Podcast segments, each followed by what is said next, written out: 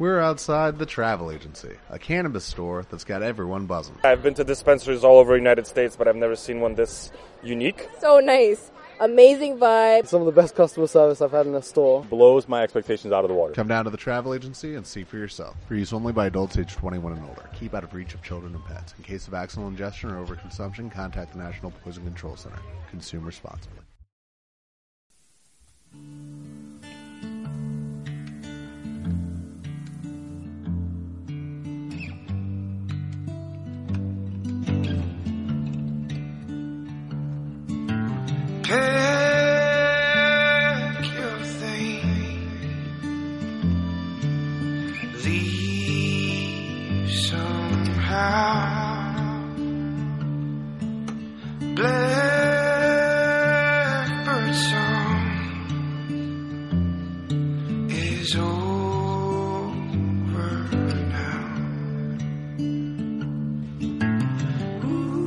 Radio Interactiva de San Carlos 97.1 presenta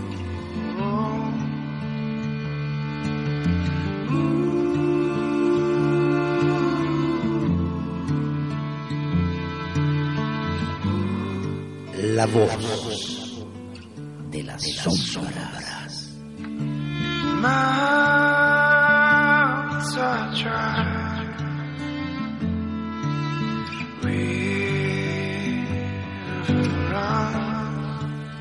Programa de conversación en donde analizaremos los misterios que nos rodean.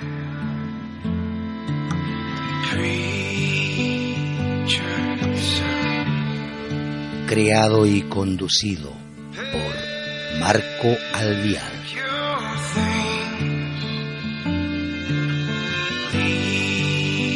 things. Acompaña Luciano Venegas.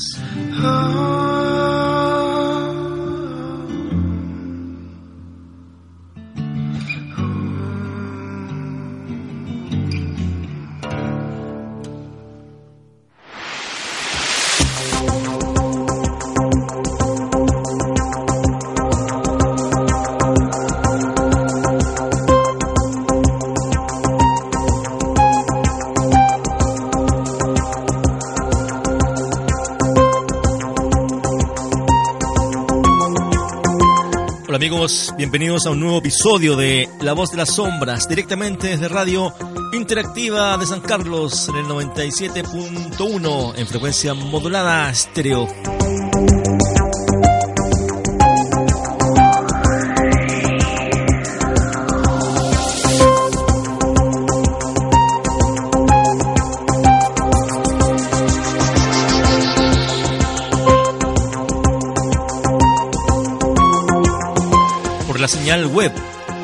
Interactiva FM.cl para todo el orbe mundial.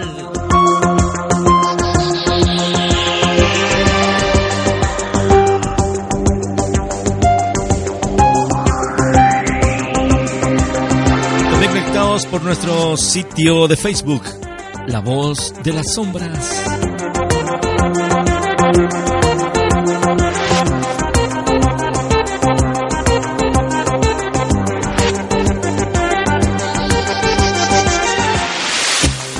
Por supuesto saludamos a todos nuestros amigos que están en sintonía, partiendo por eh, un saludo muy especial para mis padres que están allá en Santiago, lejos de acá, para mi madre querida Genoveva Venegas y mi padre adorado Manuel Alvial.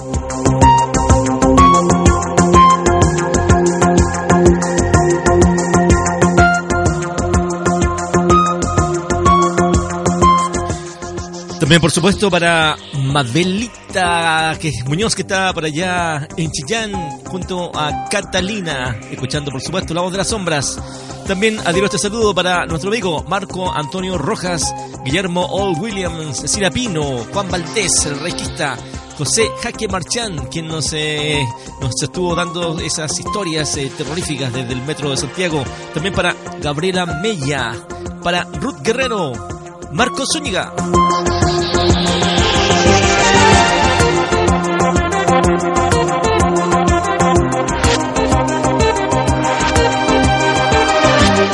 Supuesto, fieles auditores todos ellos de La Voz de las Sombras, quien cae en esta ciudad, en San Carlos, en estas eh, frías noches de invierno, dando un poco de calor, el calor que rodean estos misterios paranormales, las luces extrañas que se ven de pronto en los cielos, el clima, también un ente importante para estas noches de misterio.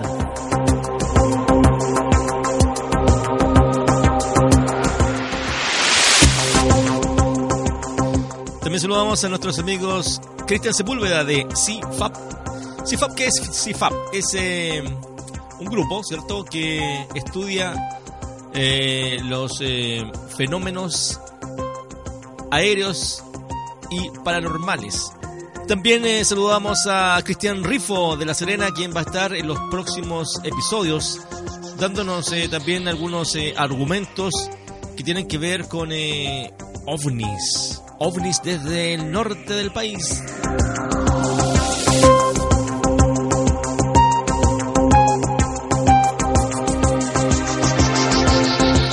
Lo que hablaba anteriormente es Centro de Investigación de Fenómenos Aéreos y Paranormales, CIFAP, quien va a estar el próximo episodio, digo, junto a nosotros eh, en una entrevista exclusiva con nuestros amigos de Temuco, Cristian Sepúlveda.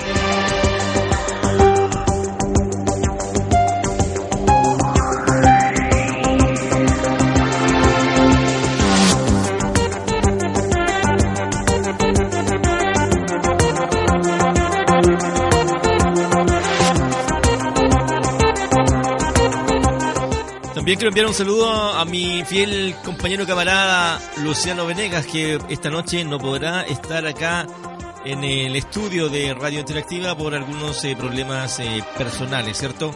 Pero bien, ahí está siempre atento, seguramente estará escuchando atentamente, así que enviamos un saludo desde La Voz de las Sombras para nuestro gran, gran, gran amigo, maestro Luciano Venegas y su familia.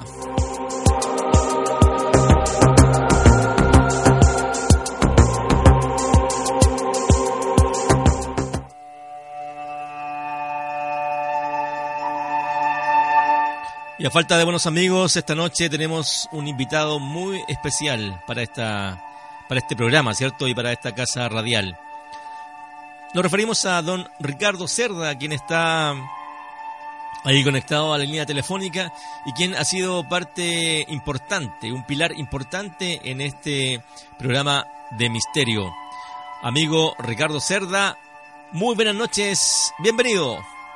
Hola, ¿qué tal? ¿Cómo estás, Marco? Un placer este nuevo comienzo de La Voz de las Sombras. Eh, es un placer, verdaderamente un agrado recomenzar en un segundo.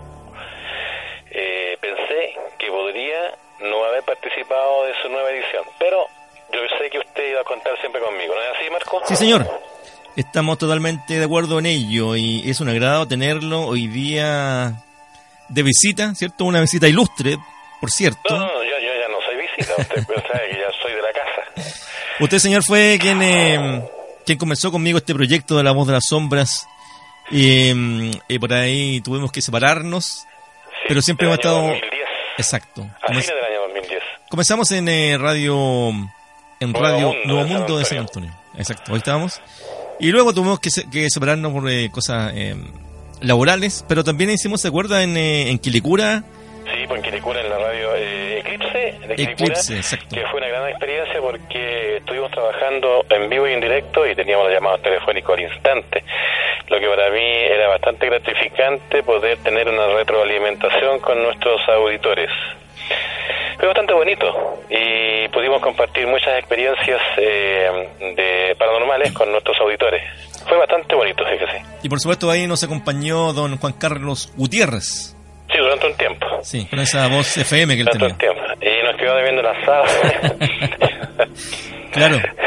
Si don Juan Carlos está escuchando en este programa, eh, que se acuerde de ese asado que prometió y, y bueno, como muchas cosas que no se han cumplido, ¿cierto? Una de ellas es ese mítico asado de Juan Carlos Gutiérrez. Sí, sí, pero no importa, eso, eso es lo de menos. Lo que importó fue el contenido de lo que pudimos entregar a todos los auditores.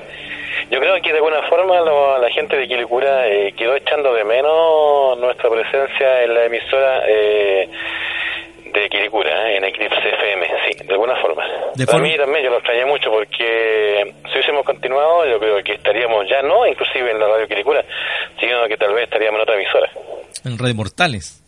Tal vez, o en otra, en otra- cualquier otra emisora. Sí, pero yo creo que habríamos saltado a otra emisora tal vez más grande. Sí. No quiero decir que haya, haya sido pequeña, pero era una radio comunitaria. Correcto. Y tal vez estaríamos en una de onda más larga. ¿Mm? Sí. Bueno, así es la vida. De todas formas, esa radio tenía bastante cobertura porque, si bien es cierto, era una radio comunitaria que tiene que tra- transmitir, eh, entiendo, a un, a un kilo a un kilo de potencia, tenía dos y salía con un poco más de, de ganancia. Pero bien, amigo mío, cuénteme de su vida. ¿Cómo está San Antonio? ¿Cómo están los eh, fenómenos paranormales por allá? Bueno, eh, lo que le puedo contar primero es que a partir de la primera semana de agosto, sería digamos el día agosto, eh, 7 de agosto, domingo 7 de agosto, vamos a comenzar con las transmisiones de La Voz de las Sombras también allá eh, en Chilena FM, con nuestro amigo Luis Valdera que está esperando eh, que nos que le mandemos más adelante el audio para incluirlo y para que la gente continúe disfrutando a la gente que le gusta, por supuesto, estos temas, eh, de nuestras eh, experiencias. Eh, eso fue una conversación que sostuve yo este domingo recién pasado con él y está bastante entusiasmado con la idea de poder retomar esta audición y este programa, Marco. Perfecto. Claro, nuestro programa eh, que se emite en directo eh, por eh, Radio Interactiva de San Carlos va a ser también emitida por, eh, por Radio Chilena en San Antonio, ¿cierto? La señal San Antonio. Se va a retransmitir esta señal. Así es, justamente a retransmitir las grabaciones y con alguna, por supuesto, con alguna experiencia eh, de la localidad de San Antonio. Ajá. Eh, yo le quería hacer unos comentarios, se los voy a dejar para más adelante. Muy bien, ¿eh? sí. Sobre un asunto que está sucediendo, y esto yo se lo cuento como algo que yo no me he dedicado a, a investigarlo, pero me estoy dando cuenta que está sucediendo algo con lo que quiere o tiene, o tiene relación con el cambio de dimensional del planeta. ¿Ah, sí? Sí, así es. ¿Qué ocurre con eso? Eh, esto tiene relación con qué? Como por ejemplo, muchas personas están teniendo experiencias, yo incluido, lo que es bastante angustiante, ¿Sí? experiencias, digamos, que se parecen mucho a los de vu. ¿Ya? ¿Mm? Y usted sabe que los de vu eh, suelen venir, digamos, imágenes a la cabeza, digamos, que cosas que usted vivió o Ujú. creyó haber vivido, ¿Ya?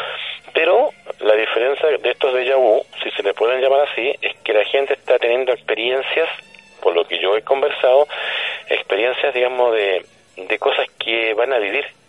Las viven antes, las sueñan, o no sé, o, la, o, o la- o van caminando y tienen este tipo de experiencias que son bastante angustiantes, y después, no sé, pues al día siguiente las viven y se, da- y se acuerdan que ellos, efectivamente, en el día anterior habían tenido un pensamiento de esa naturaleza y recién lo están viviendo. Entonces, ¿por qué están viviendo eso? ¿Por qué están sufriendo ese tipo de experiencias que son muy angustiantes? Yo le digo, son imágenes que vienen a la cabeza una tras otra y, y que tienen, digamos, eh, una, una sensación extraña porque son cosas que vienen en forma, entre comillas, apelotonadas al cerebro. Ajá. Una gran cantidad de información. No, no sé si usted ha vivido eso alguna vez. Eh, ¿Llega una, una gran cantidad de información, entiendo? Sí, mucha información. Pasado, presente, futuro, cosas que usted no ha vivido, pero que después que las pensó, después que pasaron por su cerebro, se da cuenta que sí las vivió o que las va a vivir.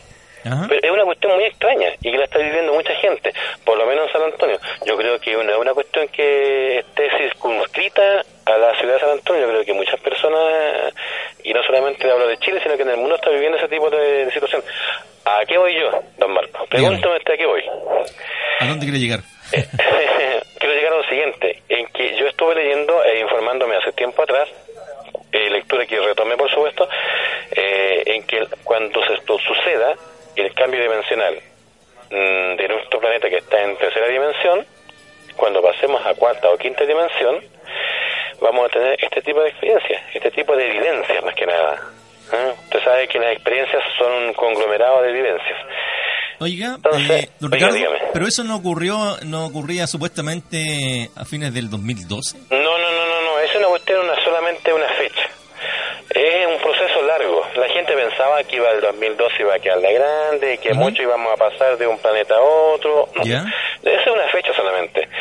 Pero sí, eh, para los que se informaron bien sobre el 2012 ¿m? y leyeron bastante bien sobre el tema del 2012, Ajá.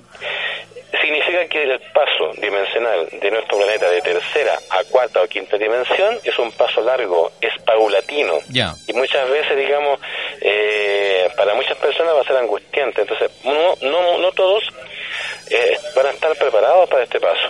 Acuérdense la frase de Jesús que dijo alguna vez, eh, muchos serán los llamados, ¿se acuerdan? Sí, sí, claro.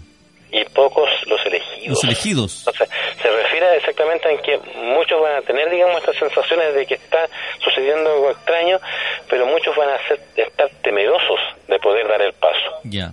Oiga, amigo mío, Dígame. ¿y qué otro tipo de sensaciones tendrían las personas en- este supuesto cambio Cambio dimensional. dimensional? Claro. Primero le quiero decir que las dimensiones no son, digamos, como una suerte de mil hojas en donde están tiradas, digamos, las dimensiones.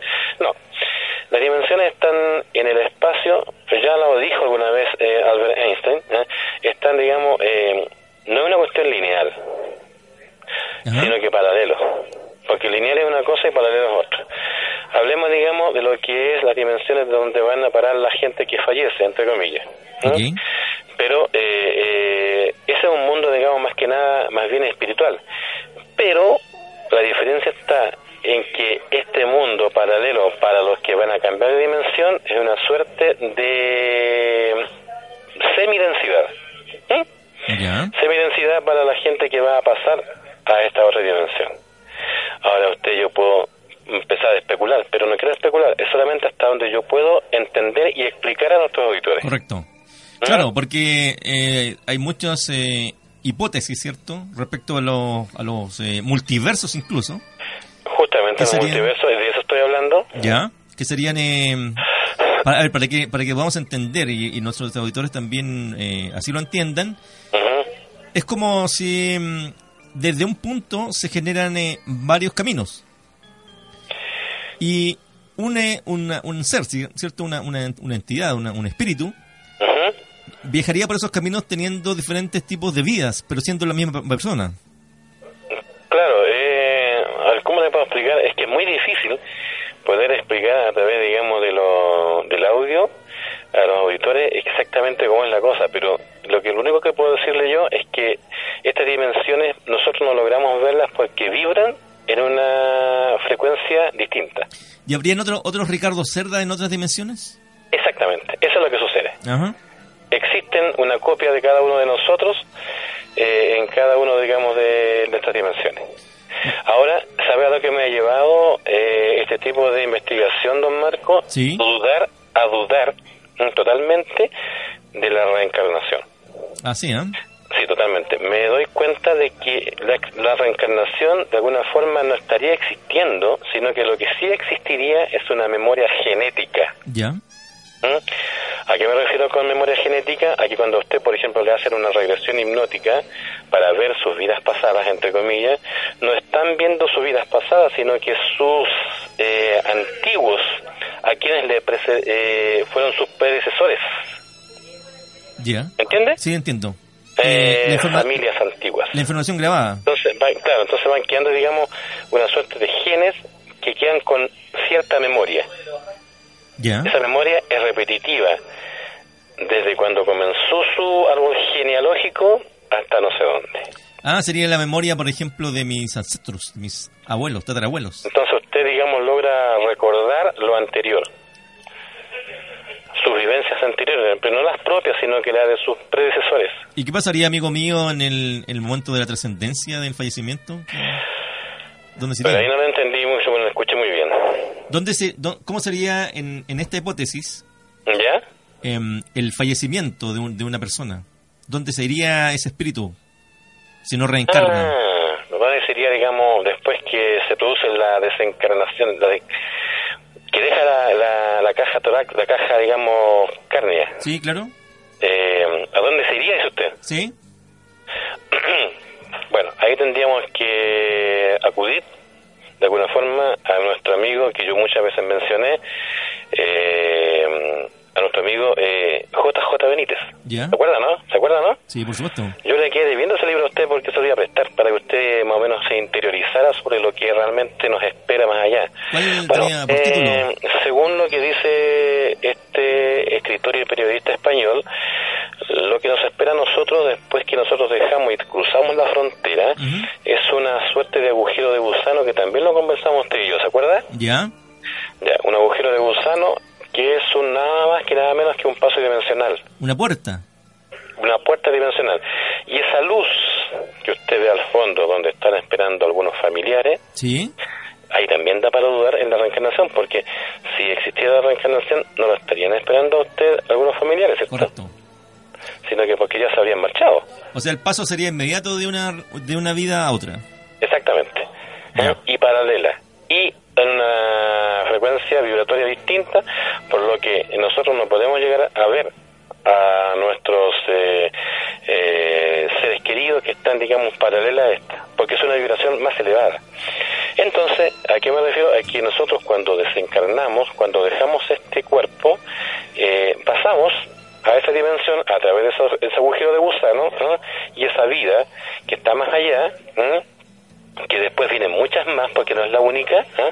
Eh, hay una vivencia hay una hay una cómo le puedo decir Eh, existencia de la esta pero un poco más sutil en donde por supuesto no existe eh, nada de lo que nosotros conocemos acá no podríamos llegar a comprenderlo porque nuestra vivencia en esta tercera dimensión nos limita nuestro cerebro, nuestro entendimiento para llegar a ver qué es exactamente lo que hay allá.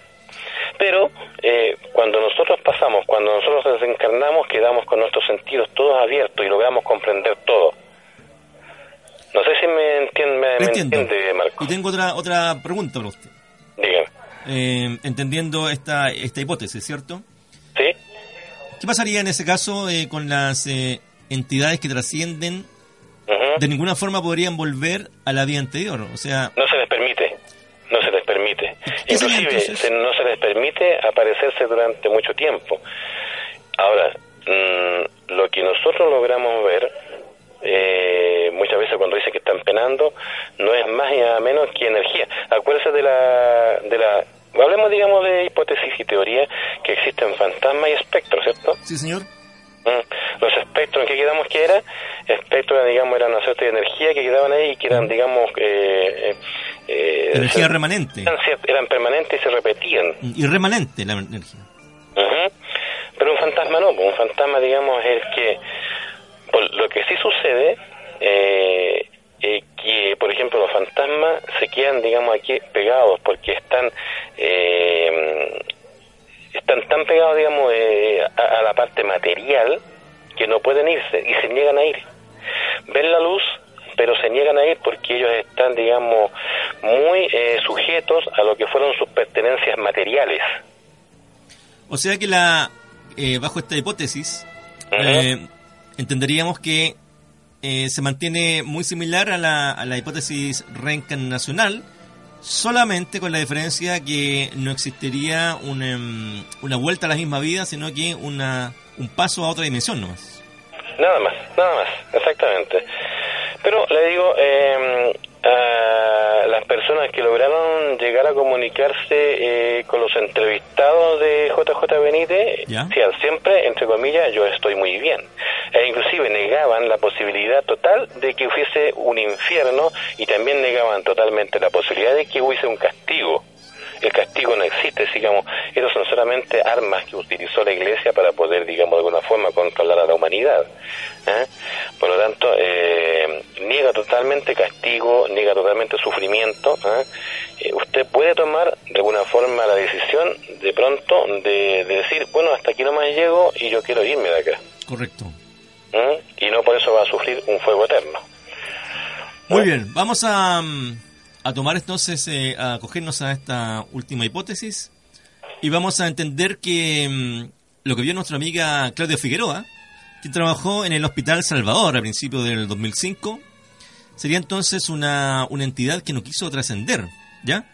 Le voy a contar, amigo mío, que mm, el Hospital de Salvador en Santiago fue fundado el 7 de diciembre de 1871 como consecuencia de la preocupación del gobierno de Federico Errázuriz por la gran mortalidad eh, provocada por diversas epidemias que afectaban en la ciudad de Santiago.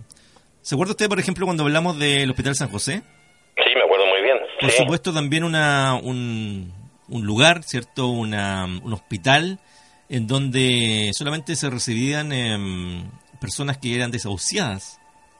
Correcto. Por estas pestes, ¿cierto? La peste, em, eh, bueno, el cólera, que, no, que en ese tiempo, el, el mismo tifus, no tenían eh, curaciones, ¿cierto? Justamente, sí. No existían eh, alguna forma... Solamente existían eh, hospitales que los mantenían, que los tenían, digamos, eh, en reposo y después, digamos, los daban definitivamente como desahuciados. Correcto. Eran eh, hospitales, eh, en el fondo, de, de infecciosos, tuberculosos también, ¿cierto? Claro. Bueno, y el primero de enero de 1872 se colocó la primera piedra en esos antiguos terrenos, ¿cierto?, que pertenecían al convento de la Merced. Sin embargo, su construcción fue postergada debido a problemas económicos y, por supuesto, ahí estaba la Guerra del Pacífico en, es- en ese año. Ujú. Y en, em, posteriormente, en 1888, se diseñó un nuevo proyecto, siendo autorizada su construcción eh, cuatro eh, años más tarde bajo la dirección del arquitecto Carlos Barroyet. Posteriormente, en el terremoto del 1985, donde su- sufrimos, ella, nosotros ya estábamos en, este, en este mundo, señor, ¿cierto? En esta dimensión. Usted también vivió ese, ese terrible terremoto en San Antonio, me, me entiendo. Sí, por supuesto que sí, pues. Bueno, este terremoto también destruyó el frontis del hospital, eh, siendo posteriormente restaurado. Ese mismo año, eh, la fachada principal, la capilla, edificios, pasillos y el parque interior del recinto fueron declarados, amigo mío, monumento histórico nacional. Bueno, Claudia Figueroa, nuestra amiga, quien eh, nos se contactó con la voz de la sombra, ¿cierto? Trabajó en ese hospital a principios del año 2005, en donde ingresa a trabajar Correcto. y, y trabaja, ingresa en el área de cirugía. Ella cuenta que una noche en que realizaba guardia, salió al antiguo pasillo de madera, de piso de madera, a fumar. Y escucha, amigo mío, lo que el fenómeno que le ocurrió, un fenómeno supuestamente paranormal de nuestra amiga Claudia Figueroa.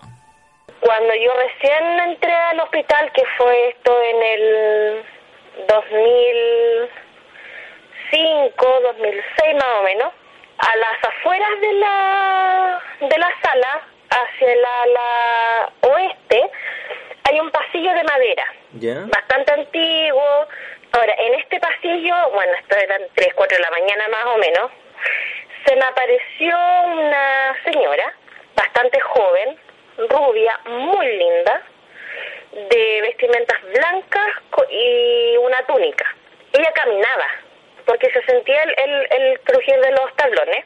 Apareció de pronto, 3, 4 de la mañana, tú comprenderás que los hospitales, las personas que estamos en turno de noche. Estamos solas. Yo estaba a cargo de la sala completa.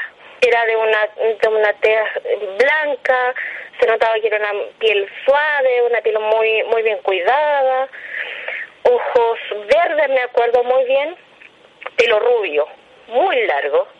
Al otro al otro día ya eh, le hice el comentario a unas compañeras del primer piso y ellas me dijeron, bueno, como eran más antiguas, me dijeron, se apareció Rosita. Yo dije, ¿quién es Rosita?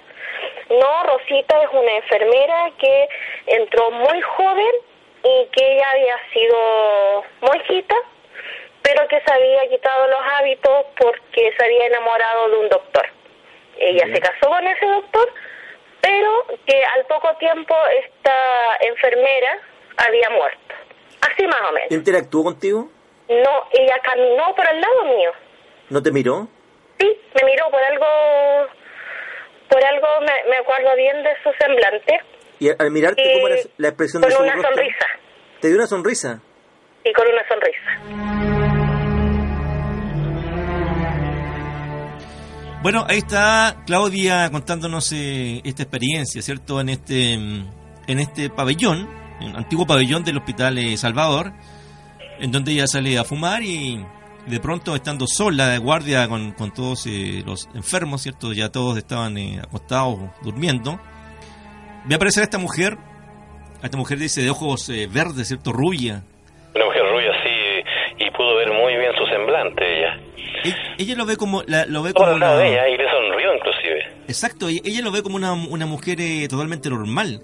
De hecho, eh, en algún momento ella indica que, que sonaban sus pasos. eh, se da cuenta que viene mm, esta persona y, no, y, no tiene otro, otro sentido que no, fuera alguien real. Porque incluso como el piso era de madera en ese pasillo, al caminar crujía el piso y se marcaban los pasos en- en cuanto al sonido, ¿no? Es por eso que ella no tiene ninguna duda que, que no fuera una, una, una, una- una persona normal, de, de carne y hueso, digamos. Bueno, bueno, ella preguntó a sus colegas y le dijeron, ah, se trata de la... De la... La Rosita. Algo, algo así. La Rosita. Rosita, Rosita. Claro. Claro, Rosita. Entonces, eh, ellos ya la conocían, ya sabían que ella frecuentaba por las noches los pasillos tenebrosos de ese hospital. De hecho, a, a muchas compañeras de ellas eh, también eh, se le aparece.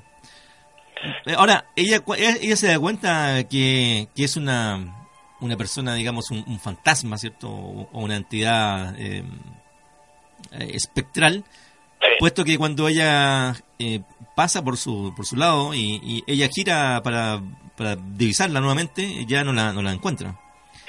Claro. Ahora, podríamos, amigo mío, podríamos argumentar que esta entidad eh, no es una no es un espectro, sería un fantasma, ¿cierto? Eh, bueno, eh, yo desconozco más allá, Marco, eh, me refiero a que ha tenido otro tipo de actividad y no solamente caminar por ese antiguo pasillo de madera. Eh, lo que sí me doy cuenta es que esta persona existió, la conocieron muchas personas, ella se enamoró y dejó el hábito, se casó con un médico, pero Claro. ella me parece que su matrimonio duró muy poco porque eh, ella falleció. ¿Mm? Entonces, eh, a- eh, no sé si usted- a usted le contaron sus entrevistadas o su entrevistada si hacía otro tipo, digamos, de movimiento y no solamente el hecho de caminar por el pasillo, porque acuérdese que un espectro hacía siempre algo, digamos, muy rutinario, eh, siempre lo mismo, pero un fantasma eh, hace algo cosas distintas, eh, como que interactúa con las personas. Bueno, cuando yo le pregunto a Claudia ¿Mm? si es que esta persona interactúa con ella, eh, ella me... Dice que le sonrió, dice usted. eh, Claro, la mira y le sonríe. Ya. Entonces a ella no Deberíamos tendríamos... estar en presencia de un fantasma. Claro, ya no sería un espectro, ¿cierto? Claro, exactamente. Y ella, de alguna forma, por razones que nosotros desconocemos, ella ha continuado en esta dimensión ¿ah? y no ha tomado el camino que le corresponde. ¿eh? Bueno, ahí nos aferraríamos a, a, a su teoría Eh, en cuanto a que ella debe haber tenido algún, algún propósito en esta, en esta tierra aún, en esta, en esta vida. En existencia, exacto. Claro, para, para poder eh, que se apegara a, a, a esta, a este mundo y no pasar esa, esa, esa puerta, ese portal para, la, para otra dimensión, ¿no? Justamente teniendo toda la posibilidad de poder irse, porque todos tenemos el camino y sobre todo, digamos, una persona que era religiosa eh, debería saber exactamente qué camino tomar. ¿eh? Pero debe haber algo ahí. Tal vez necesita ayuda. En el libro de JJ Benítez también se menciona que los espectros, o sea, los fantasmas cuando se aparecen permanentemente, ya sea en sueño o tal vez cuando uno los visualiza en directo, es porque están pidiendo algo y cuando se les logra, digamos, eh, satisfacer esa necesidad, desaparecen totalmente. ¿Cómo se llama ese libro, amigo mío? ¿Qué título tiene? ¿Cómo? ¿Cómo se llama ese libro? ¿Cuál es el título de ese libro? Se llama el libro para que nuestros auditores, tanto allá en Chillán como acá en San Antonio, en el 101.3 de Chilena, eh, se llama Yo estoy bien. Ese libro es de Juan José Benítez, escritor y periodista español. ¿Mm? Muy bien. Es un libro que usted recomienda para nuestros auditores, ¿no? Lo, lo recomiendo porque dejaría en claro muchas cosas y además también eh, eh, muchas personas que están sufriendo por sus seres queridos, de alguna forma les ayudaría para eh, poder eh, aquietar las aguas de la tristeza. ¿Mm? Correcto. Muy bien, nuestra amiga sigue trabajando en el, en el Hospital Salvador y posteri- posteriormente comienza a, a su desempeño en el área de psiquiatría, departamento que funcionaría en la antigua maternidad del hospital, específicamente en la antigua sala de infecciosos, en donde las mamás y los bebés iban a morir. Escuchemos eh, este segundo audio de, nuestra amiga Claudia.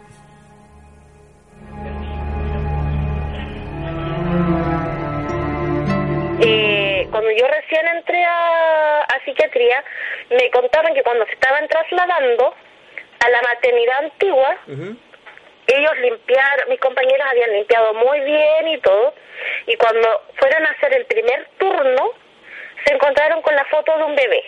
Ahora, y la foto de este bebé era un bebé sonriente que estaba en el suelo, una foto bastante antigua. Por harto tiempo la guardaron pensando que alguien iba a ir a, a buscar esa, esa foto. Y cuando la intentaron quemar, no la pudieron quemar. ¿No se quemaba? No, no se quemaba. ¿Qué le parece esta, este segundo relato, amigo mío, eh, de esta de este bebé, de esta fotografía? ¿Qué tiene que ver esta foto con el, con el lugar? Oiga, bastante, eh, ¿cómo le puedo decir? Eh, misterioso porque, bueno, la fotografía existía, estaba ahí, eso es lo más normal. El problema es que la fotografía no se quemaba. Claro, claro. ¿Mm? Entonces, ¿por qué razón? Eh, no sé, ahí yo no, no me atrevería a especular, porque eh, la trataban de quemar y no sé, ¿por qué la querían quemar? Porque pensaban que era algo ah, de alguna forma mal, de mala energía para, para el lugar, porque Ya, es una fotografía antigua. Sí, lo que pasa es que, mire, luego de- del, del terremoto de- del 85, esta maternidad queda abandonada. ¿ya? Eh, eh, queda eh, bastante a maltraer. Si bien es cierto, tienen algunas reparaciones, pero deciden en el hospital eh, trasladar la, esta, esta sección de maternidad, ¿cierto? Pero queda abandonada y pero ella me cuenta que la gente de, aseo por algún tiempo siguió manteniendo el lugar eh, limpio, ¿cierto? Y, y, y adecuado para que pudiera funcionar otro departamento. Es por ese motivo que el, el departamento de, de psiquiatría se cambia a ese lugar. Pero se cambia al exactamente a la sala de infecciosos. Imagínense la carga energética que tenía ese lugar, esa sala. Sí, en la donde las mamás con, su, con sus hijos iban eh, prácticamente ambos desahuciados a, a morir en ese lugar. Claro. Y, y ahora me gustaría ver esa situación, Marco. ¿Cómo si yo le prendo un fósforo a ese papel, a ese papel fotográfico, y no se, no se quema, ¿por qué? Debe haber algún fenómeno físico también que afecte ese papel fotográfico. ¿Por qué no se quema? Yo creo, personalmente, yo creo que ahí no hay nada de misterio, amigo mío. Yo creo que posiblemente pasaron un, un- un fósforo, un, encendedor, pero muy rápidamente y, y solamente no hizo combustión, pero eh, yo creo que con, con manteniéndolo con más temperatura, perfectamente eso se habría quemado. Obvio. La, fotogra- las fotografías antiguas tenían un, un, emulsionado que, que era más resistente a la lluvia, ¿cierto? a los cambios de temperatura, para que durara más la fotografía. ¿Usted tiene alguna fotografía suya antigua por ahí en su casa? Yo creo que sí. Eh, el papel es bastante grueso. Grueso. Más, eh, acuérdese lo que usted me acaba de decir, son emulsiones. Ajá, exacto. líquidos, ácidos. Exacto. ¿eh? Entonces eso no permite, a lo mejor la fotografía eh, logra, digamos, ennegrecerse, pero no entra en combustión total. Exacto. Pero si lo exponemos a una combustión más elevada, yo creo que debería eh, mm, destruirse. Sí, a mí no me deja muy no, convencido ese último argumento de que no se puede quemar. No, yo lo, lo menciono porque el, el, eh, cierto el entrevistado lo, lo, lo menciona y lo, pero para mí no, no tiene mayor validez. Eh, si bien es cierto, la fotografía aparece de un momento a otro y eso es lo más siniestro que puede tener. Eh, y que es una fotografía antigua que, que bueno, eh, está en un lugar que también eh, perfectamente podría haber estado esa fotografía dando vuelta, ¿no? O alguien la encontró en otro, en otro sitio y, la llevó la dejó ahí por ahí encima, pero pero mm, no le veo mayor misterio a eso de la fotografía. Pero sí a lo que nos cuenta en este segundo o tercer audio nuestra amiga Claudia, en donde mm, en este mismo lugar de psiquiatría, eh, ella dice que mm, un paciente muere en, en ese lugar y que desde ahí comienzan a escucharse extraños sonidos, eh, voces, eh, sombras que ellos eh, asimilan o aseguran son de almas en pena. Escucha este, ese- este último audio. Muy bien, vamos a ello.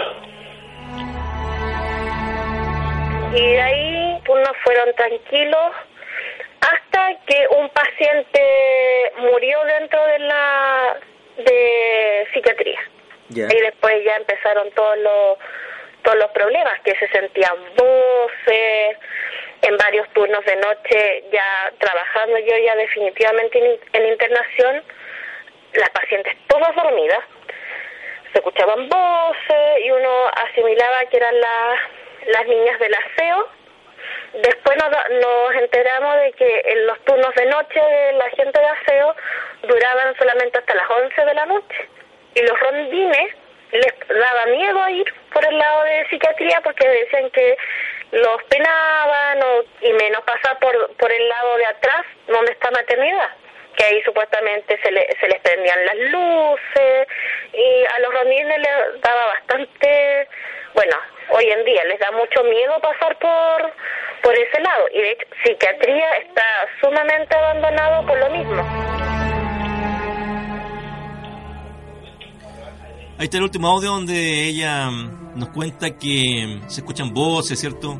Los guardias le da miedo pasar por el lugar eh, y también eh, se encienden luces en algunos momentos.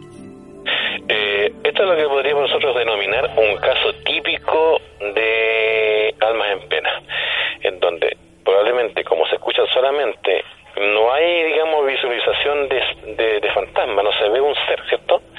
Eh, solamente lo que se escuchan son eh, lamentaciones y yo, por lo que yo puedo escuchar, más o menos escuché, digamos, algo sobre llanto. Entonces podríamos hablar, Marco, de que es solamente eh, la dispersión guía que quedó, digamos, enmarcada ahí en el lugar.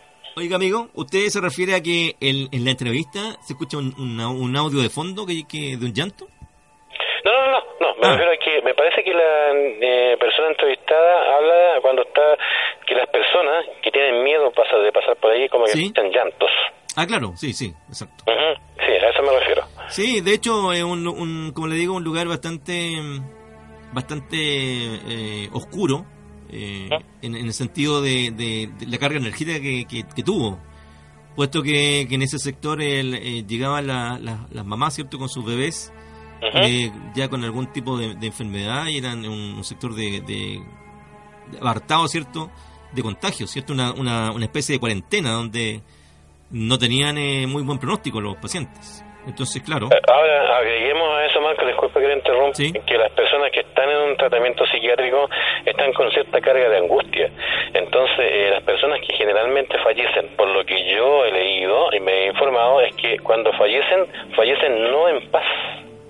¿Mm? correcto. Entonces, eh, obviamente la gente que tienen una carga psiquiátrica, una carga, digamos, de energía negativa porque no están sanas, digamos, de del cerebro, no de la mente, porque la mente no se enferma, no son enfermos mentales, son enfermos cerebrales porque es una enfermedad física. Claro. ¿Ah? Entonces, eh, cuando fallecen, no fallecen en paz. Entonces, toda esa energía de ese paciente quedó ahí plasmada y no va a desaparecer hasta que no pase el tiempo. El tiempo va a lograr, digamos, y mucho tiempo. Eso no, digamos, eso no es, digamos, eh, que te lo podamos decir en 20 años más, eso se va a terminar. No, eso es distinto, eso es relativo. Claro, porque no son, no son las almas las que quedan ahí, sino que es la energía, el, el Eh, sufrimiento, justamente, solamente la energía. las efluvias. Es justamente, así es Marco. Así que como le decía en un principio, es un caso típico y no atípico, muy típico, digamos, de lo que es eh, alma en pena. Correcto. Muy bien, amigo, quiero agradecerle estos minutos que me acompañó en este programa, ¿cierto? De día miércoles, desde la comuna de San Carlos, ¿cierto? Que es la, en la octava región, eh, donde mm, hemos conocido estos, eh, estos audios, ¿cierto? Esta entrevista a Claudia, por un lado, y la información que usted nos entrega respecto a esta supuesta mm, trascendencia, ¿cierto? Usted, lo- ¿cómo lo menciona? Un cambio... Un sí, una... eh, es como la canción de, de- ¿Cómo se llama este cantante cubano que habla que la, la Tierra está pariendo Silvio Rodríguez, nueva... Sí, eh, está pariendo una nueva era. un, un A eso corazón, me refiero, de eso hablo. poniendo un corazón, algo así. Claro. Pero la canción más o menos habla de Sí. eso, no sé si irá directamente el mensaje dirigido a ese tipo Ujú. De, de teoría, pero sí, efectivamente eh, están sucediendo cosas a nivel mundial, y no hablo de un acabo de mundo, sino que simplemente una un renacimiento espiritual. Un cambio. Sí, un cambio. Pero eh, fíjate, yo quiero después en un en el siguiente programa, Marco, eh, ¿Sí? poder, digamos, ahondar más sobre el tema y documentarlo más aún. Muy bien, pues. ¿Mm? Ahora, eh, bueno, est- estos temas que también van a ser transmitidos a través de Chilena FM en el 101.3, Ujú. ¿eh? desde el domingo 7 de agosto. De agosto. ¿eh? Porque nos está esperando nuestro amigo Luis Valdera ya ¿eh? para retransmitir este programa, eh, poder, digamos, aportar con más temas eh, tienen relación con lo paranormal. Porque los asuntos dimensionales no es un asunto paranormal, pero sí es una cuestión que podemos aprovecharlo para entregar información a las personas que les interesa. ¿Mm? Correctísimo. ¿Mm? Correctísimo. Muy bien, amigo, entonces eh, estaremos ahí en contacto. eh, estaremos también eh, enviando saludos, ¿cierto? Este por intermedio de, Radio Interactiva de San Carlos eh, para nuestros amigos de Radio Chilena en San Antonio, donde va a ser eh, retransmitido este estos programas de La Voz de las Sombras. También le quiero comentar, Muy bien, pues Marco, yo también yo me despido y esperando que en el próximo programa ten- podamos tener más información, más datos, más casos curiosos y no solamente dentro de lo paranormal, sino que también dentro de lo que es la ufología. Ah, perfecto, muy bien. bastante interesante Sí, e- señor. e importante porque de ese tipo de cosas le puedo contar mucho, le puedo contar mucho que han sucedido en San Antonio, Marco, y a todos nuestros auditores. Sí, señor. De hecho, tengo uno de, de un lugar acá cercano a San Carlos, también un testimonio de, de una persona que habría visto un, un, un ovni posado, ¿cierto? Eh, gigantesco, con luces de Ah, colores. no me digas, no me Sí. digas, eso es bastante Sí, interesante. muy interesante. Así que vamos a tener el, el testimonio. Ya pues Marcos, un abrazo y un saludo a todos los auditores de allá de San Carlos ¿ah? y también a nuestros auditores de acá de San Antonio. Muy bien. Finalmente le quería contar, amigo, para que usted también lo, lo, lo promueva, ¿cierto? En- dentro de tus- sus amistades. Por Que supuesto que hemos, hemos creado un canal que se llama La Voz de las Sombras en YouTube. ¿Ya? en donde estamos partiendo desde, desde el episodio número uno, desde el inicio de los tiempos, a, a subirlos para que eh, la gente pueda acceder también a, a esa plataforma y poder escuchar eh, la voz de las sombras desde estos ya más de 100 capítulos eh, grabados y van a estar ahí disponibles en un canal de YouTube, así que ahí también la gente puede acceder y buscar eh, por esa plataforma nuestro programa. Perfecto, así lo vamos a difundir, Marco, no se preocupe. ¿Mm? Así que nuevamente un abrazo y un saludo a todos nuestros auditores. Un abrazo amigo mío, muchas gracias por estar eh, en compañía de la voz de las sombras. Muy buenas noches. Gracias a ti, chao. Muy bien amigos, y atendiendo algunas solicitudes que hemos recibido durante la semana de nuestros amigos acá de la zona de San Carlos, exactamente de los alrededores de la zona campestre, hemos querido compartir eh, algo que nos han solicitado, que tiene que ver con un radioteatro. Un radioteatro que seguramente la mayoría de las eh, auditores que llevan ya algún tiempo con nosotros lo conocen, pero bueno, hay gente que mm, no tiene la posibilidad de poder escuchar es- estos eh, eh, excelentes radioteatros de antaño, ¿cierto? Eh, y queremos eh, ofrecerles hoy día eh, parte de, estos. Me refiero a uno que lleva por título La- Las carretas del diablo. Y tiene que ver con un pacto que hizo alguna vez un hombre llamado Samuel, ¿cierto? Un pacto que hizo con el demonio, con el diablo. Un pacto que tenía como consecuencia que el diablo tendría después de algunos años eh, el espíritu de, o, o el alma, ¿cierto?, de, de este hombre, pero que antes de ese tiempo, transcurridos eh, 20, 25 o 30 años, el hombre iba a ser inmensamente rico y para ello el diablo eh, a través de una carreta le proporcionaba cada noche em, mercancía, mercadería, eh, le llevaba trigo, ¿cierto?, en sacos y los depositaba él en, sus eh, bodegas. Christy Brands en los años eh, 60, aparte con este radioteatro, eh, lo que cuenta el viento, en donde mucha gente enviaba sus cartas, ¿cierto? sus historias, y Christy Brands las iba reflejando y las iba transcribiendo, editando estos eh, exquisitos, eh, excelentes radioteatros.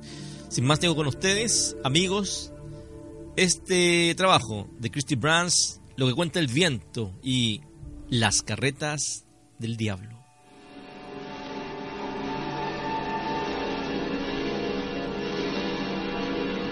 Las carretas del diablo. Historia enviada por Edilia Valdés de Isla de Maipo, población San Luis.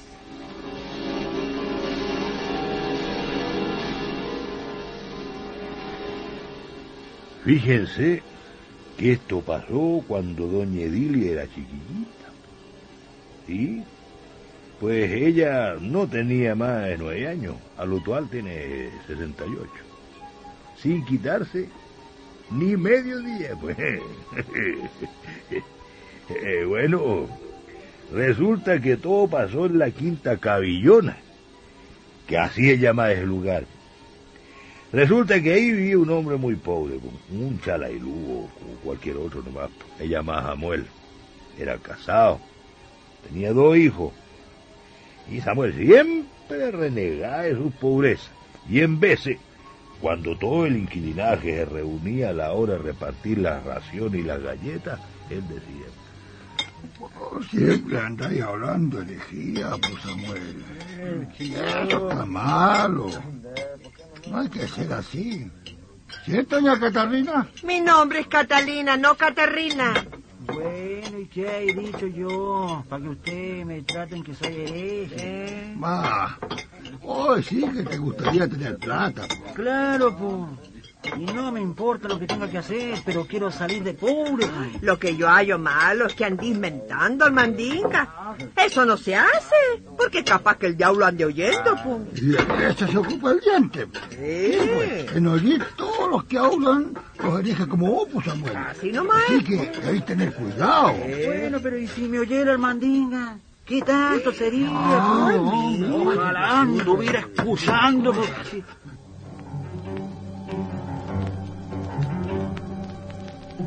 Me todos se rieron, porque pensaron que el mandinga no tiene nada tiempo sobrante para escuchar todo lo que dice. Sin embargo, ocurrió algo muy raro, porque de la noche a la mañana el Samuel dejó de ir a trabajar y resulta que sin que nadie supiera cómo, se compró una linda propiedad colindante con la quinta cabillona. Y no tan solo eso, sino que Bueno, ahora habrá que decirle a un Samuel, pues. Sí. Porque ahora es pachón, pues. Sí, así hay que mentarlo. Oiga, don Campana, Mm. viera que ha comprado hartas cosas don Samuel, oiga. Claro. Y todos dicen que hizo pacto con el diablo, pues. Y que por eso tiene plata para tanto. Ay, las cosas. ¿Quién Eso dicen, po? pues. él, ¿cómo sabe? ¿De qué otra raya iba a tener eh, plata para ricarse de la noche a la mañana? Miren, pues. como yo me voy a ir a trabajarle al nuevo patrón rico, que es don Samuel, les pido que no hablen mal de él, ¿ah? Eh, si nadie lo está pelando, Sí, mujer. no, no, sí, no, no, no.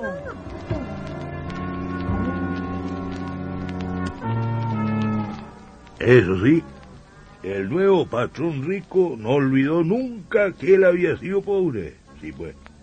Así que les dio trabajo a sus antiguos amigos. Y miren, dicen que el pacto de don Samuel era por 10 años. Sí. 10 años de riqueza y que después el mandinga se lo iba a llevar. Al poco tiempo de haber enriquecido, empezaron a ocurrir cosas muy misteriosas, porque los padres de la edilita vivían a la orilla del Camino Real. Este Camino Real era de tierra y zarzamora, y por las noches, en especial los días martes y viernes, ocurría Ya comenzó la bulladera del perro. Sí, viejo, está lloviendo. ¿Qué será, tata? Usted vaya a acostarse. Que los chiquillos chicos no tienen que meter la cuchara cuando los grandes están hablando. Los niños hablan cuando las gallinas mean. Usted nunca. Bueno, voy a acostar entonces. Buenas noches. Vaya nomás. Vaya a acostarse. Buenas noches. Buenas noches, mija. Vieja, Mm, ¿te habéis fijado que los perros cargan el arraero más hacia las casas del patrón Samuel? así mismo es, hombre. Ay, ay, ay, creo en Dios Padre. Eh, Los Ay, perros agullan tantísimo. No sé si llegará al espanto oírlo.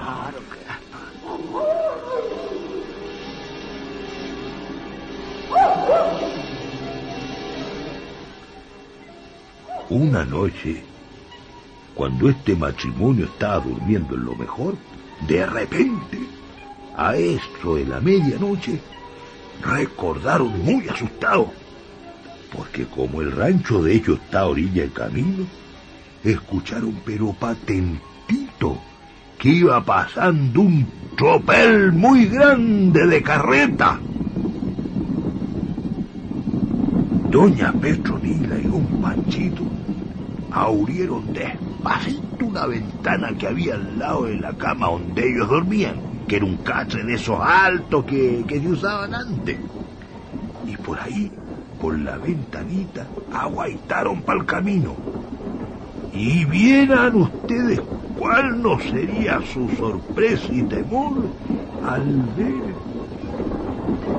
Aguaita, vieja. No se ve nada. Nada. Pero mira. ¿Ahí? Sí. Se ven salir chispitas a las piedras al camino. Mismamente que si fueran pasando hartas carretas. Y besama encima. Uy, mira para allá. Mira para allá, se ve una. Unas sombras negras. ¡Ya aguanta! Se hacen ir como carretas que se van alejando. Ahora la veo clarita. Yo también, y van cargaditas. Van llenitas de saco. Y el que se ríe. Ese va cubierto con un poncho negrito. ¡Tiene látigo a fuego! ¡Ay, se le ve brillar algo los ojos y también la boca! Que le va saliendo fuego de los ojos y de la boca, po. Es el diablo, mujer, es el diablo. Me- me- mejor cerre- cer- cerremos, cerremos la ventana. Cierra esa ventana. Así, así. Ay, mejor el diablo, el diablo, el Esas carretas cargadas iban entrando a la propiedad de don Samuel. Ay. Oye, Sí. por eso es tan ricazo. Es que el mismo diablo le trae cosecha en su carreta.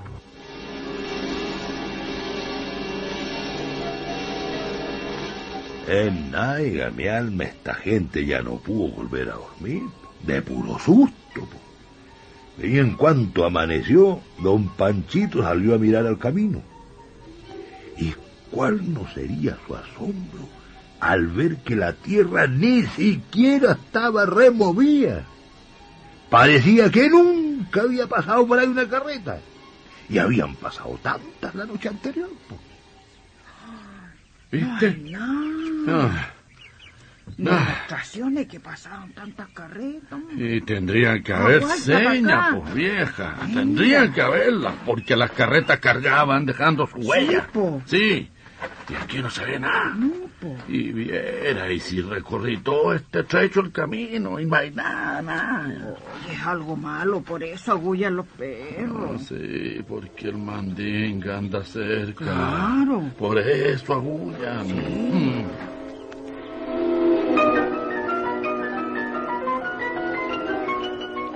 El camino está intacto. Como si nada hubiera pasado por ahí. Y esto siguió ocurriendo, pues, toitito los martes y también los viernes. Que justito a la medianoche pasaban hartas carretas cargadas en dirección a las casonas de don Samuel. Y se oían esas carcajas tan espantosas, porque parece que el mismo diablo iba guiándola.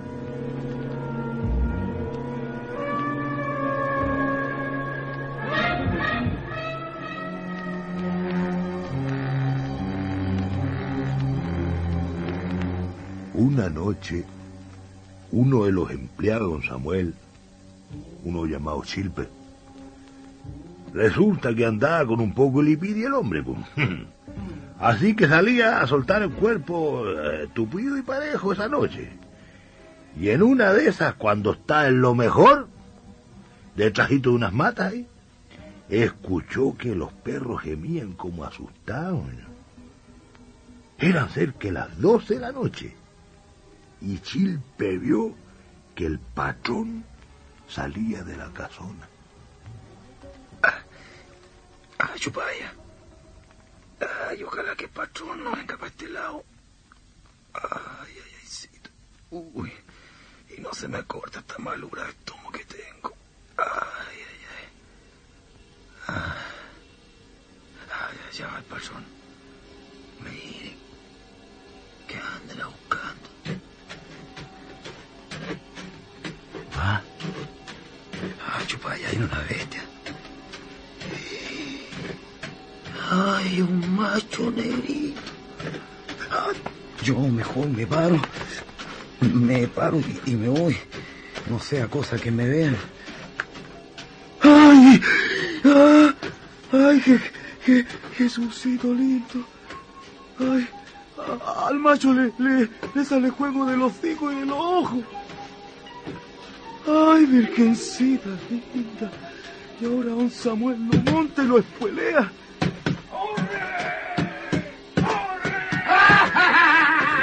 ¡Ay! El macho se ríe. ¡Se está riendo! ¡Ay, ay! ¡Ay, ay, ay! ¡Ay, Diosito lindo! ¡Ay, ay, ay, Diosito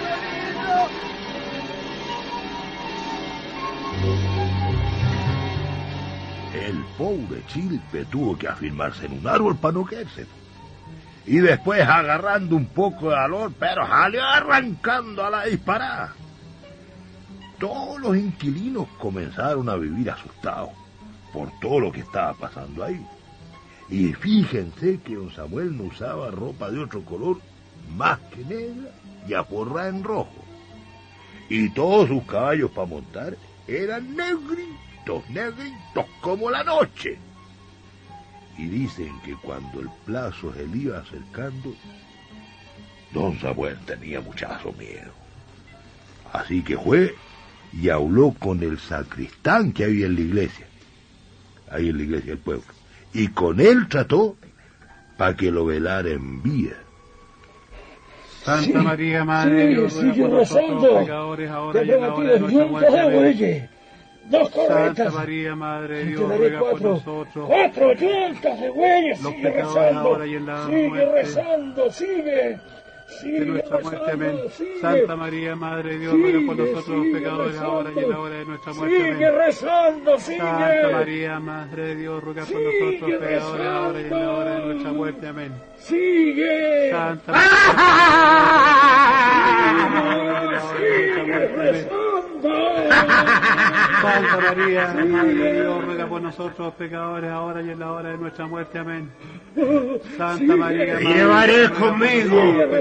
Llevaré hora de igual. nuestra muerte. Amén. Libras ahora. Santa María, Madre de Dios, ruega por nosotros los pecadores, ahora y en la hora de nuestra muerte. ¡Maldito!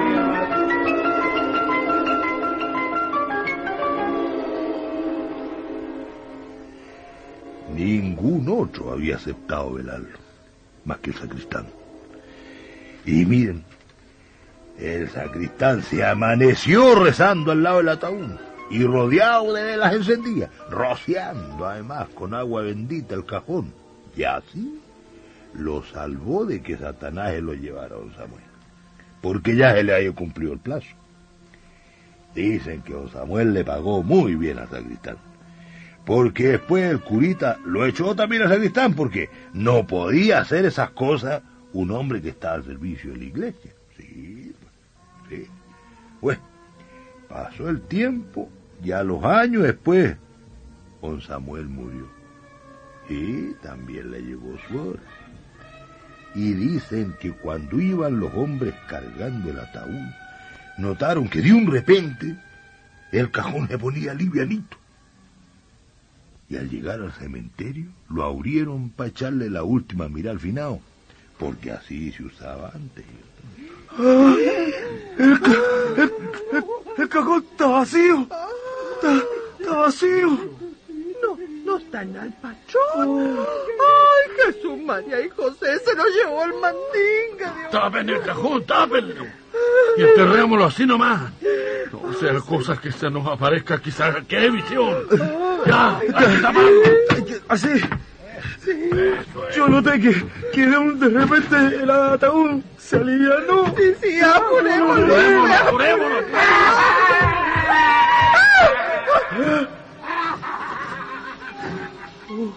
¿Oyeron eso? ¿Lo, lo oyeron? Era el diablo, señor. El diablo, que el diablo. Mira el Tapemos diablo. luego la fosa. Apúrenle. Echémosle tiro. Apúrenle.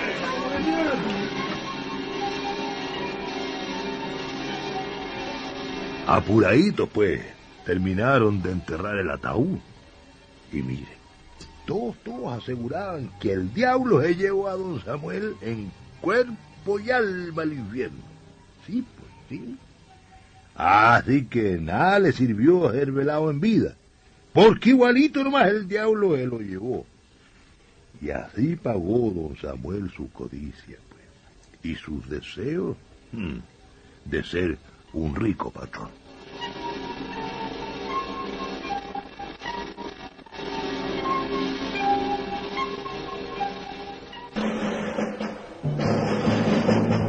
Dieron vida la historia de hoy Lawrence Young, Victoria Duval, Alberto Valdés, Ruth García, Manuel Prieto y Alexis Quirós. Narrador Alfredo Rojas. Ambientación y sonomontaje de Carlos Sánchez. Presentación Alejandro Ramírez. La creación escrita y dirigida por Christy Brands, lo que cuenta el viento.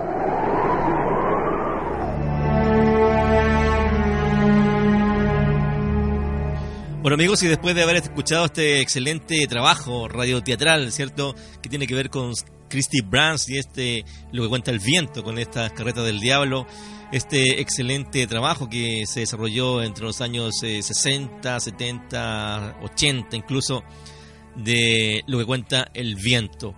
Ahí estaba en la, en la conducción, ¿cierto? En el relato, en, la- en las salidas, estaba nuestro amigo eh, Alejandro Ramírez Rives con esa tremendo bozarrón.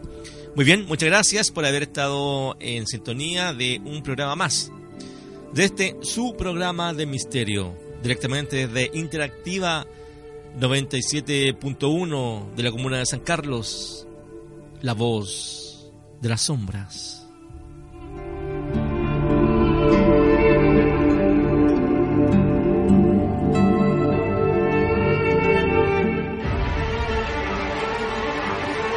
Radio Interactiva de San Carlos presentó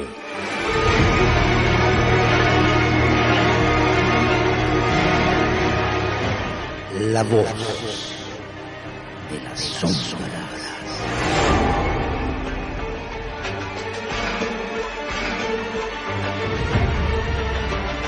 Creado y conducido por Marco Alvial. Acompaña Luciano Venegas. Los esperamos la próxima semana en este mismo horario.